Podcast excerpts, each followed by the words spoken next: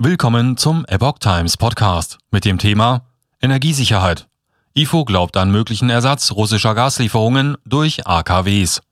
Ein Artikel von Epoch Times vom 2. März 2022. IFO-Energieexpertin Karen Pittel sieht in einer längeren Atomkraftnutzung eine große Chance, Deutschland rasch unabhängiger von russischem Gas zu machen. Durch längere Laufzeiten könnte schon ein erheblicher Teil womöglich ausfallender Erdgaslieferungen kompensiert werden, sagte die Leiterin des IFO-Zentrums für Energie, Klima und Ressourcen der neuen Osnabrücker Zeitung. Wenn man längere AKW-Laufzeiten unbedingt braucht, um die Energieversorgung sicherzustellen, dann muss man es machen, auch wenn es teuer wird. So Pittel. Vergangenes Jahr seien mit 125 Terawattstunden Erdgas rund 52 Terawatt Strom erzeugt worden.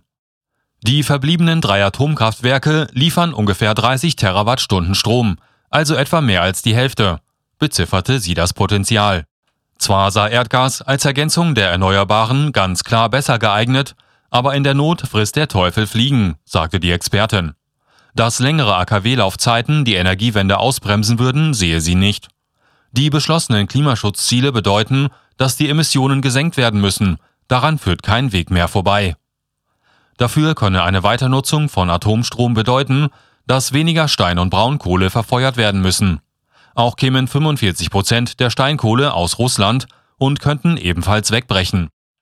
Pittel warnte, im schlimmsten Fall, also ohne alternative Quellen und bei einem gleichzeitigen Wegfall des russischen Erdgases, wäre das auch nicht zu zusätzlichen Abbau der heimischen Braunkohle auszugleichen. Pittel appellierte an die Ampel.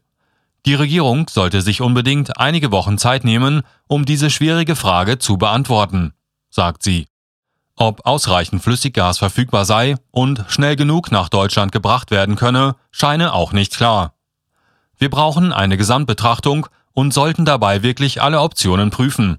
Eine Quatschdiskussion ist die Debatte über Laufzeitverlängerungen definitiv nicht, sagte Pittel.